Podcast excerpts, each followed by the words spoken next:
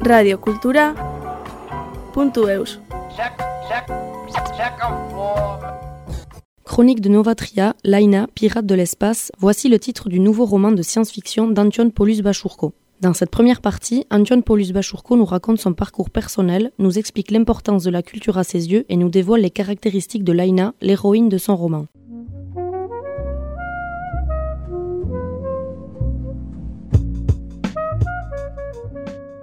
Évident que ce serait une femme qui serait l'héroïne, mais je voulais pas en faire ni la bimbo de service, ni euh, l'hystérie de service. Non, non, c'est juste une, une fille qui part sa vie est arrivée à être une capitaine pirate. Elle n'a pas forcément choisi, mais elle est arrivée à être une capitaine pirate. Et en plus, dans, dans le livre, c'est pas le, chevalier sur son destrier blanc qui va sauver le monde. C'est-à-dire qu'elle, c'est juste euh, ce qui est important pour elle, c'est son vaisseau, son équipage. Elle, ne va pas s'affronter, euh, elle s'affronte pas au système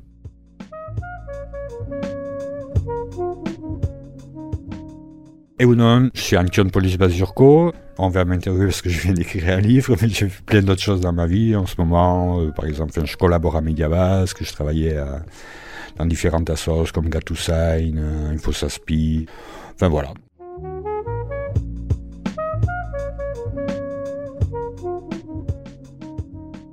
La culture en général, on va dire l'information, ouais, ce serait plutôt ça. Oui, oui, c'était InfoSoft, c'était une radio par exemple qui existait entre le Pays Basque Nord et Sud. Gatoussain, c'était l'édition de livres. Avant ça, j'étais aussi Rdisca, c'était à l'époque, il y a très longtemps, la préhistoire. Euh, une, maison, une petite maison de disques en hyperallée qu'on avait créé autour du groupe Belcès et Arsac et compagnie. Collaboré à divers médias. Euh, pour terminer là, Média Basque. Toujours un peu dans le monde, on va dire, culturel basque. Euh, toujours entre le Pays Basque Nord et Sud. Euh, voilà.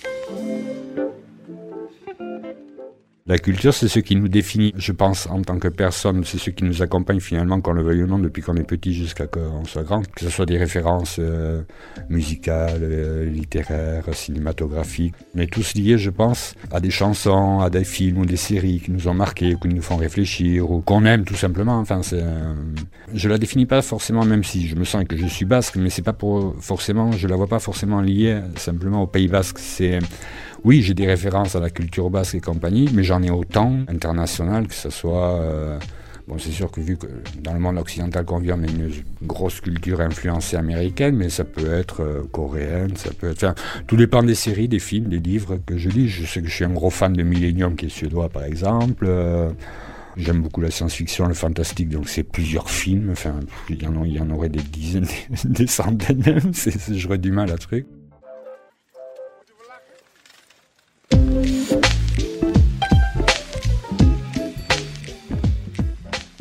Pour la musique, c'est pareil. Il y a autant de groupes basses comme La Poya, Cortatu, qui ont influencé ma vie, mais autant aussi international, comme des groupes de, de tout style musicaux. Donc, enfin voilà, la culture, je pense, c'est ce qui nous accompagne qui nous, ouais, d'une certaine manière, qui nous définit, je pense, en tant qu'être humain, de, de ce qu'on est, de ce qu'on est, de ce qu'on a été influencé, de ce qu'on fait peut-être aussi. Je le vois comme ça. La culture, pour moi, c'est indispensable. C'est aussi indispensable que, je vais pas dire l'air ou la bouffe parce que ça, c'est vital, mais, mais ouais, c'est quelque chose, je pense que l'être humain, si on y réfléchit bien, en commençant par les mains qui étaient peintes dans les grottes, c'est quelque chose, je pense que l'être humain, à partir du moment où il a commencé à réfléchir sur son existence et sur lui-même et sur le monde qui l'entourait, ben, s'est lancé dans la culture parce que c'est un moyen de, ouais, de voyager, de se transcender, d'imaginer des choses qui ne sont pas forcément réelles, mais à la limite ce que notre cerveau est capable d'imaginer. Donc voilà, la culture c'est indispensable.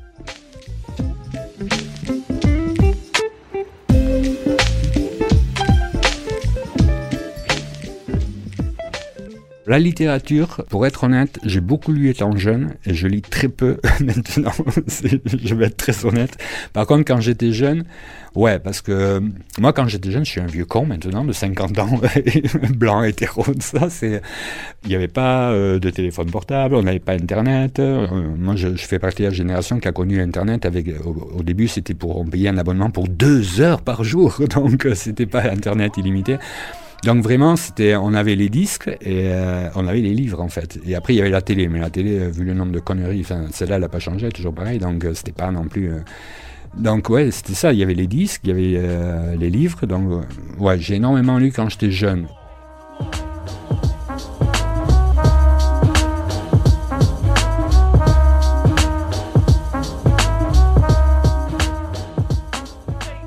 L'un de, ceux qui m'a marqué, parce que j'avais lu la trilogie, c'était Le Seigneur des Anneaux, forcément.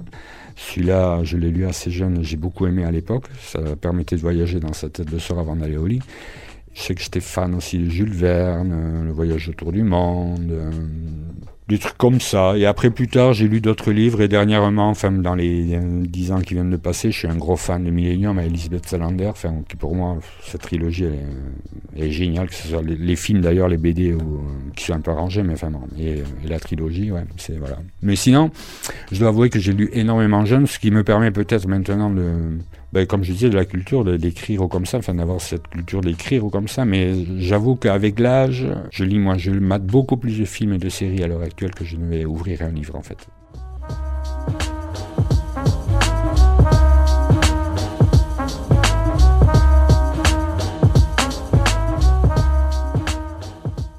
L'histoire de Laina, la pierre de l'espace synchronique de Novatria, c'est mon premier roman. Et euh, enfin, j'avais écrit un livre avant, mais c'était un livre sur le Népal, mais c'était plus un livre politique. Et en fait, c'est venu d'un pari à Lacan, à moi-même. C'est-à-dire que je trouvais qu'il y avait tellement de films qui étaient ratés ou d'histoires qui me plaisaient pas, de séries qui me faisaient chier. Je me suis dit, ouais, bon, c'est facile de critiquer, mais toi, tu serais capable de faire quoi? Enfin, tu serais capable de faire mieux ou non, dans le fond? C'est venu un peu de ça. Et après, j'avais l'idée de Laina bien avant de lancer l'histoire de Laina, la pirate de l'espace, mais je savais pas. J'avais déjà défini Laina, en fait, mais je savais pas dans quel univers ni dans quelle période ou. Enfin, dans quelle histoire je la mettrais. J'avais pas trop de, de trucs. Et c'est venu petit à petit, je pense, parce que j'aime aussi l'histoire des pirates du XVIIIe siècle, des trucs comme ça, enfin, XVIIe, XVIIIe.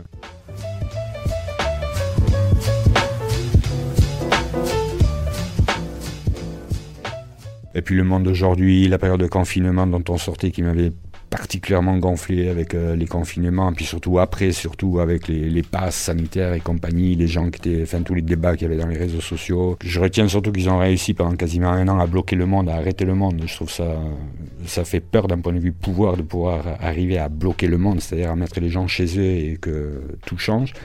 Donc ça m'a fait euh, énormément réfléchir. J'avais beaucoup de, ouais, d'une certaine colère en moi et depuis toujours même de ma vie sur ce système capitaliste et compagnie.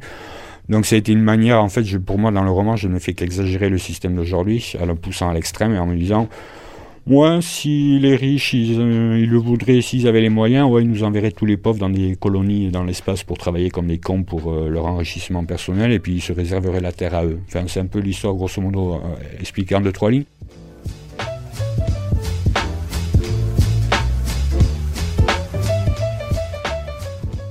Mais c'est venu de là, de me dire, j'en ai marre de tout ça. Enfin, donc, euh, ben, un des moyens naturels, c'est d'écrire, parce que vu que j'écris pour la presse comme ça, enfin, c'est sans me vanter, sans voir le melon, mais c'est ce que je fais de mieux, je crois.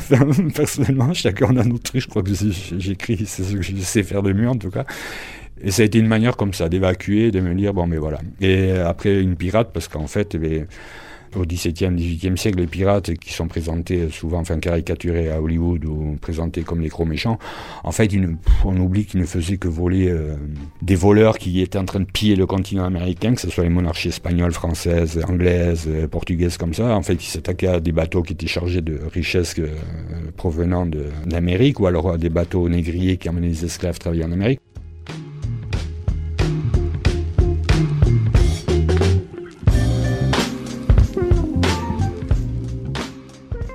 Donc les pirates, on a beau dire ce qu'on veut, mais pour moi, ça a toujours été... Euh, oui, je pense pas que tomber sur un, abordage de pirates, ça devait le top à l'époque, parce que c'était quand même des guerriers.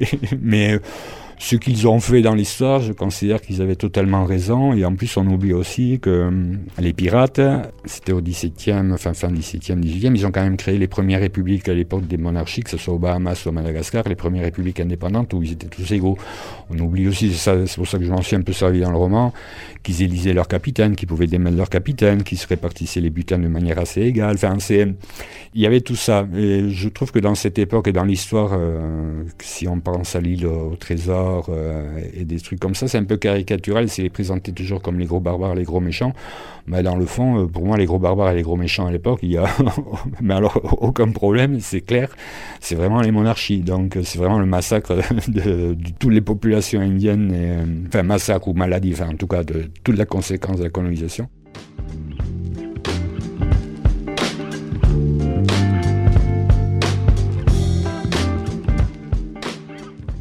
Donc voilà, c'était une manière de remettre les pirates au goût du jour, mais d'une manière euh, les présenter, oui, euh, d'une manière manichéenne, comme les bons en fait de l'histoire. Donc voilà, c'était donc quitte à exagérer le monde d'aujourd'hui, mettre des pirates qui eux sont à partir du monde, vivent dans leur communauté avec leurs propres valeurs et compagnie, et s'affrontent à ce monde d'exploiteurs, d'ultra riches, de, enfin ce qu'on connaît. Hein, enfin, c'est voilà.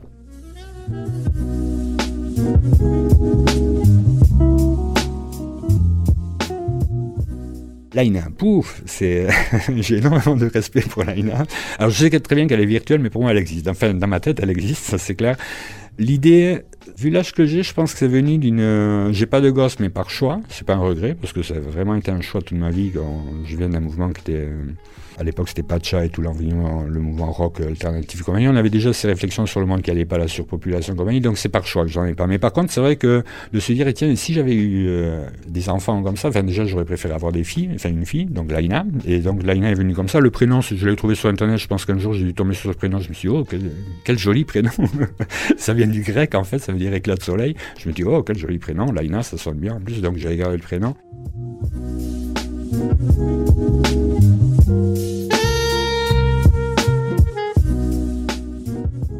Et après, ben, quitte à écrire une histoire, pour moi, c'était clair que dans le monde d'aujourd'hui, enfin, ça allait être elle en tant que fille virtuelle, un peu une projection de, ça, mais ça devait être une fille parce que quand je vois la société à l'heure actuelle, enfin, et avant, mais même aujourd'hui le jour, parce qu'on on vient de vivre les périodes et on y est toujours de MeToo et compagnie, je suis assez effaré à chaque fois des réactions violentes que ça peut générer euh, sur les réseaux sociaux, euh, et même à l'heure actuelle, quand on aborde ce style de débat, je suis assez effaré qu'au XXIe siècle, on, en soit encore là et qu'il y a toujours ce patriarcat, cette misogynie. Donc pour moi, ça devait être une femme qui devait être l'héroïne, c'était clair. En plus, j'ai une mère que j'aime énormément, deux sœurs que j'aime énormément. C'est aussi un hommage à elles. Pour moi, c'est des combattants de toute leur vie, à, leur, à leur niveau, dans leur truc. C'était un hommage et c'était pour ça que c'était évident, de toutes les manières, que ce serait une femme qui serait l'héroïne.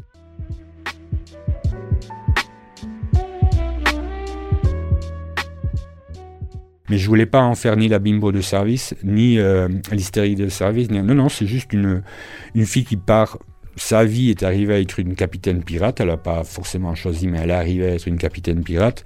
Et en plus, dans, dans le livre, c'est pas le, chevalier sur son destrier blanc qui va sauver le monde. C'est-à-dire qu'elle, c'est juste euh, ce qui est important pour elle, c'est son vaisseau, son équipage. Elle, elle va pas s'affronter, euh, elle s'affronte pas au système pour le détruire ou pour changer système. Non, elle, c'est juste, elle est arrivée là, elle est capitaine pirate, elle aborde les vaisseaux, elle prend les richesses, et elle vit dans la base euh, que je définis comme la, la, base secrète des pirates à Malour, en fait. Et euh, voilà, mais elle s'arrête à ça. C'est l'histoire qui va l'amener à changer progressivement, à évoluer dans l'histoire. Mais au début, elle, c'est vraiment son vaisseau, son équipage, sa compagne, et puis voilà.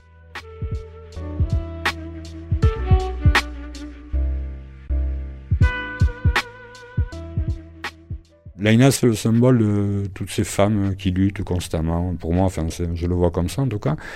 Mais après, dans, le livre, il y a Laina, mais il y en a plein d'autres. Enfin, c'est un peu peut-être inconscient, mais c'est fait exprès. C'est souvent des femmes qui sont des, euh, des héroïnes du roman, que ce soit Laina, que ce soit Chatiba, sa, sa seconde, que ce soit Emma la mutante, ou Isa, sa compagne, ou, ou Cheyenne, une fille qui est libérée. Tout ça. Enfin, c'est toujours les, les, femmes qui sont les protagonistes principales du roman. Mais c'est une manière de, faire un pied de nez à toute notre société, faire l'histoire qu'on connaît, le patriarcat qui se génère dans la religion, dans la société, dans l'économie Enfin, d'une certaine manière, c'est de faire un pied de nez, de dire c'est comme ça. L'héroïne principale, c'est une femme, et euh, voilà. C'est grosso modo, que ça vous plaise ou non. je pense qu'elles en sont, qu'elles le prouvent et qu'elles en sont tant capables. Donc, ce ne sera pas un pirate, non, ce sera une pirate, et qui est capitaine. Et puis voilà. Et en plus, elle a une seconde qui est aussi une mutante, et puis voilà, c'est comme ça, et puis voilà.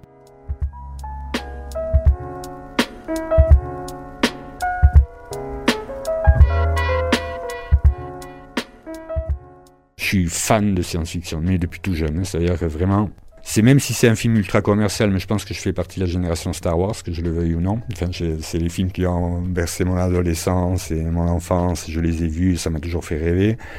Et après, bien sûr, je suis passé à d'autres films dans ma vie, mais je vais dire que je suis plus, à l'heure actuelle, dans les films récents comme ça. Enfin, c'est plus des univers comme Blade Runner, des trucs comme ça qui me plaisent énormément. Ces mondes euh, noirs, sombres, vachement cyniques et compagnie. Mais, mais pour moi, la science-fiction, parce que ça permet en fait d'imaginer des mondes, alors totalement imaginaires, style Star Wars ou compagnie, ou beaucoup plus proche d'un enfin, mode beaucoup plus dystopique, beaucoup plus proche comme Blade Runner ou V comme Vendetta, enfin, qui est pas tellement de la science-fiction, mais enfin plus euh, dans le futur. Mais, mais ça permet surtout, pour moi en tout cas, de réfléchir sur le monde d'aujourd'hui en fait, mais d'une manière beaucoup plus libre.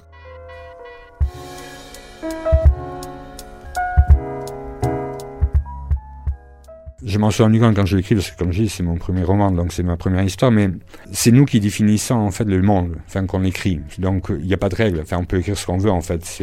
Mais par contre, ça permet pour moi, vu que j'ai exagéré le système, comme je dis, j'ai juste exagéré le système d'aujourd'hui qu'on connaît, ça permet d'aller loin, enfin de se dire, bon, mais à la limite, euh, c'est moi qui définis mon univers, euh, je peux écrire ce que je veux en fait. Enfin, tant que ça reste euh, plausible, euh, je peux écrire ce que je veux. Donc la science-fiction pour moi tout simplement parce que d'une certaine manière ça permet de voyager loin, dans des univers qu'on ne connaît pas, ou, ou alors ben, de partir d'aujourd'hui pour euh, imaginer des univers qui malheureusement pourraient se réaliser un jour, parce que souvent dans la science-fiction, si on se réfère au début de la science-fiction comme Jules Verne et compagnie ou des gens comme ça, la, la fusée sur la Lune, enfin, c'était des choses qui paraissaient impensables et qui se sont réalisées finalement.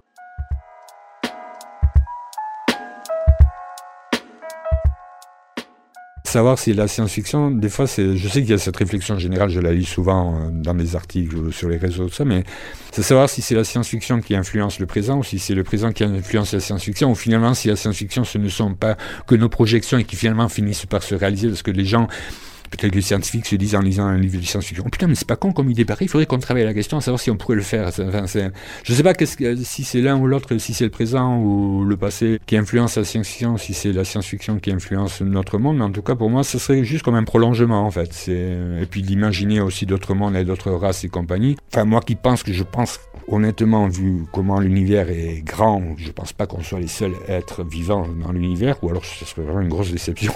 Franchement, je veux pas dire que je crois forcément aux extraterrestres ni rien, mais par contre, de penser que, putain, si l'univers est aussi grand, ce serait vraiment con qu'on soit vraiment que la seule, la, seule race vivante est les animaux de la Terre. Enfin, s'il n'y a que c'est la planète Terre qui a habité ou qui a vu la naissance de la vie, waouh, quelle déception.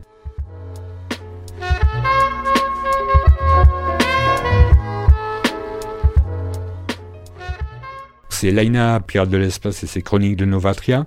Alors Novatria, pourquoi? Parce qu'en fait, c'est juste euh, coller le nom latin. Novatria, c'est en fait, ça vient du latin Nova Atria, enfin la nouvelle maison. c'est en rapport à ces colonies qui ont été créées par les terriens dans, certaines galaxies conquises. Parce que je donne pas de date, mais j'imagine, enfin, sans imaginer, j'ai du mal à donner des dates, mais on peut imaginer comme ça pour parler clairement, ça pourrait être la Terre dans 5000 ans, dans 4000 ans, dans 3000 ans, enfin, j'en sais trop rien, on en sera d'un point de vue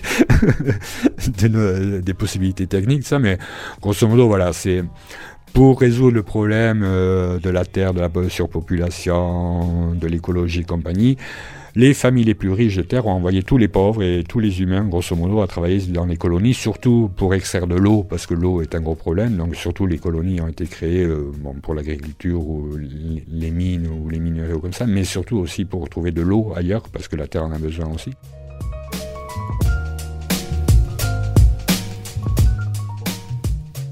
Et donc c'est un monde où euh, les 10 000, c'est ce que j'appelle les 10 000, c'est-à-dire les 10 000 familles les plus riches de Terre, bon, se sont accaparées la Terre. Il n'y a que les riches et les citoyens qui peuvent vivre sur la Terre. Ils ont juste gardé 500 millions de citoyens qui permettent de faire tourner la machine, mais sinon tout le reste est parti dans l'espace. Et donc, toutes les colonies sont contrôlées par des conseils euh, coloniaux, en fait. Et, euh, mais c'est un système qui est très euh, patriarcal, capitaliste, ultra-capitaliste, ultra aristocrate. Je me suis un peu basé sur l'Empire romain, mais c'est pas que l'Empire romain, c'est l'Empire romain avec des connotations de ce qu'on connaît aujourd'hui. Et donc tout est vraiment sous contrôle, avec une milice qui contrôle tout, une ultra-police qui contrôle tout. Enfin, les citoyens sont libres, entre guillemets, mais ne peuvent pas tout faire. Et dans cette histoire, il y a eu plusieurs guerres et campagnes. Dans cette histoire, il y a des gens qui n'ont, comme d'habitude, il y a toujours des gens qui refusent ce style de, système, on va dire. Dans l'histoire, l'histoire nous l'a prouvé.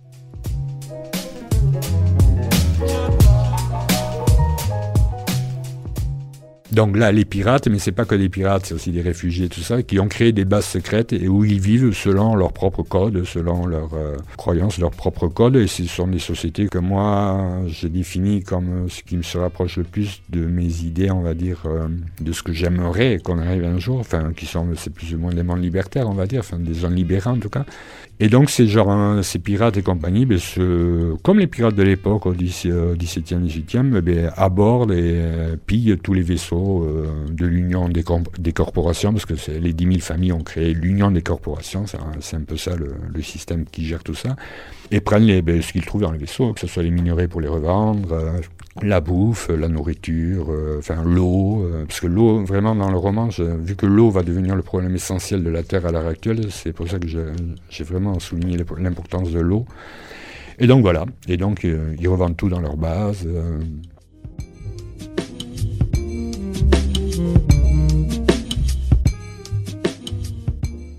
Ils vivent entre eux d'une manière libre et euh, soumis à aucun régime. En fait, c'est tout se décide en assemblée, dans les assemblées de chaque base pirate et compagnie. Et donc Laina, ben, c'est une commandante d'un vaisseau pirate, en fait de la Kera.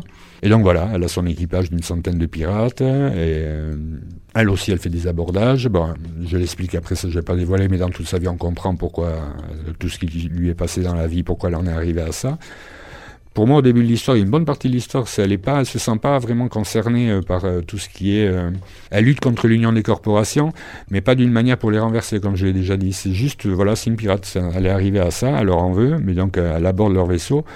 Mais pour elle, le plus important pour elle, personnellement, c'est vraiment la base dans laquelle elle vit, la base pirate secrète d'Amalour. Et voilà, c'est ça. Et son équipage, elle, est très méfiante, donc voilà. C'est très portée sur son monde à elle. Et l'histoire va faire qu'elle va évoluer petit à petit.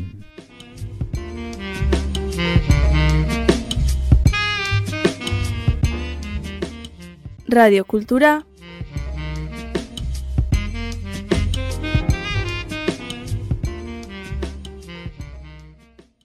Punto Eus.